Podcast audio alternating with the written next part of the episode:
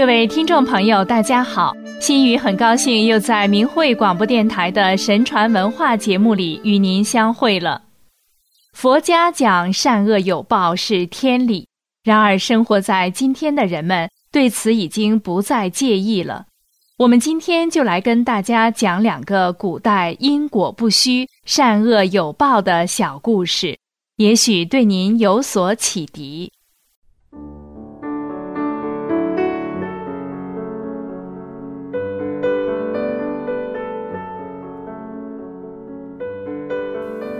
古印度波罗奈国的越难长者是一个大富豪，家中珍藏了数不清的珠宝，更有金库、银库等，可谓富可敌国。但他为人非常吝啬，又喜欢嫉妒别人，从不行善施舍。他叮嘱家人，绝不能干救济人这种傻事儿。他临死前对儿子旃檀说。我最放不下的就是家中的钱财，今后不论什么人来求帮助，你都不要把钱财给他们，只要听我的话，我留下的钱财你们世世代代都花不完，一定要记住。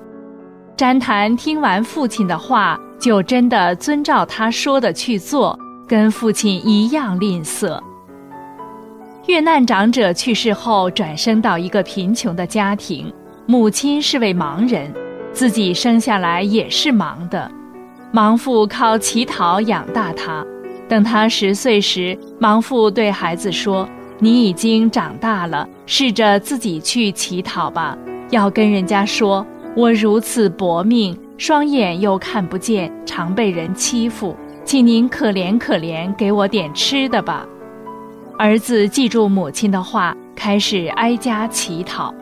刚巧盲儿走到詹檀家时，詹檀听到有人闯进来，于是大怒，呼叫守门人。守门人抓住盲儿的衣领，往门外一摔，盲儿被摔得鼻青脸肿，伤了胳膊，饭钵摔碎，饭洒了一地。盲儿痛得大哭，很多人都过来围观，你一言我一语的声音传到远处。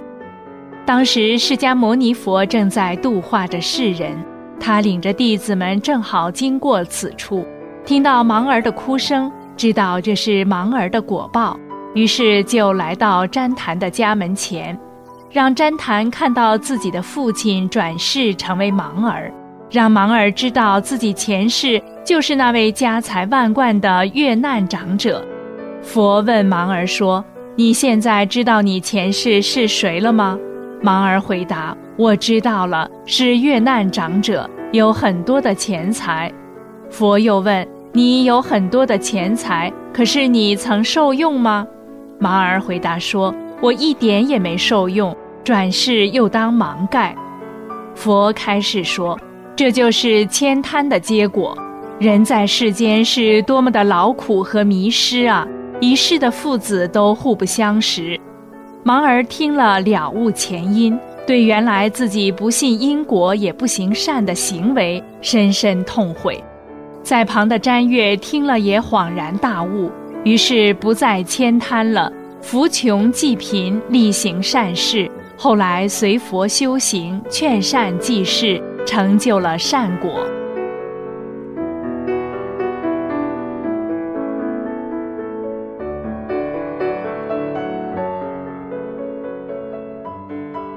再讲一个唐朝时的故事，有位高僧叫悟达，一天遇到一个病僧，那病僧身上长疮，臭秽难闻，其他人避之唯恐不及，唯有悟达常怜悯地照顾他。那病僧的病渐渐好起来了，临别时，僧人感激地对他说：“以后如果你有难，可到四川彭州九垄山来找我。”那山上有两棵松树并联为标，说完就离去了。悟达后来因为德性高深，唐懿宗十分尊宠他，封他为国师，对他宠握有加。可有一天，悟达国师的膝盖上突然长出了一个人面疮来，眉目口齿俱备，每次用饮食喂他，都能像人一样开口吞咽。便请各地名医都束手无策。一天，悟达国师突然记起西时病僧临别时的话，就去寻找，果然找到两棵并联的松树，高耸入云，而那僧人已经站在金碧辉煌的大殿门前等他，殷勤的接待并留他住下。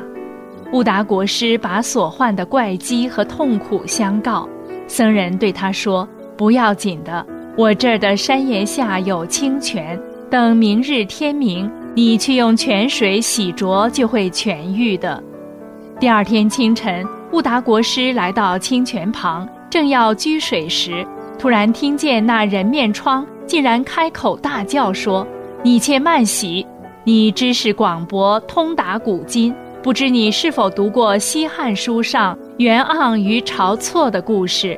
悟达国师说：“曾经读过。”人面疮说：“你既然读过了，何以不知袁盎杀晁错的事？你的前世就是袁盎，而晁错就是我。当时就因为你向皇帝进谗言，害我在东山被腰斩。这个深仇大恨，我累世都在寻求报复的机会。但因为十世以来你都身为高僧，且奉持戒律严谨，使我没有报仇的机会。”这次你因受到皇上过分的宠遇，动了名利心，在德性上有所亏损，所以我能够靠近你来寻仇。现在既蒙化身为病僧的迦诺迦尊者赐我三昧法水，令我解脱，我们的夙愿就到此告一段落了。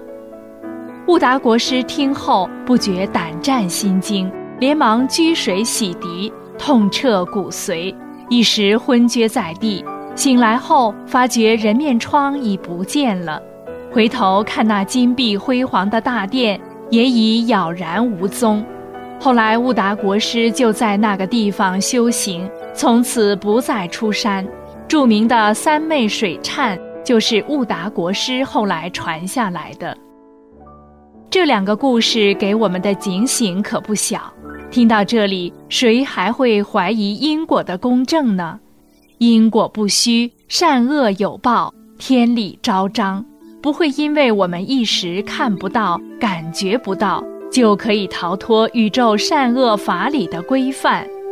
迷在其中的人，可要好好衡量一下善恶的标准是什么，自己到底应该怎么做。好了，听众朋友。又到了该跟您说再见的时候了，感谢您的收听，下次节目时间再会。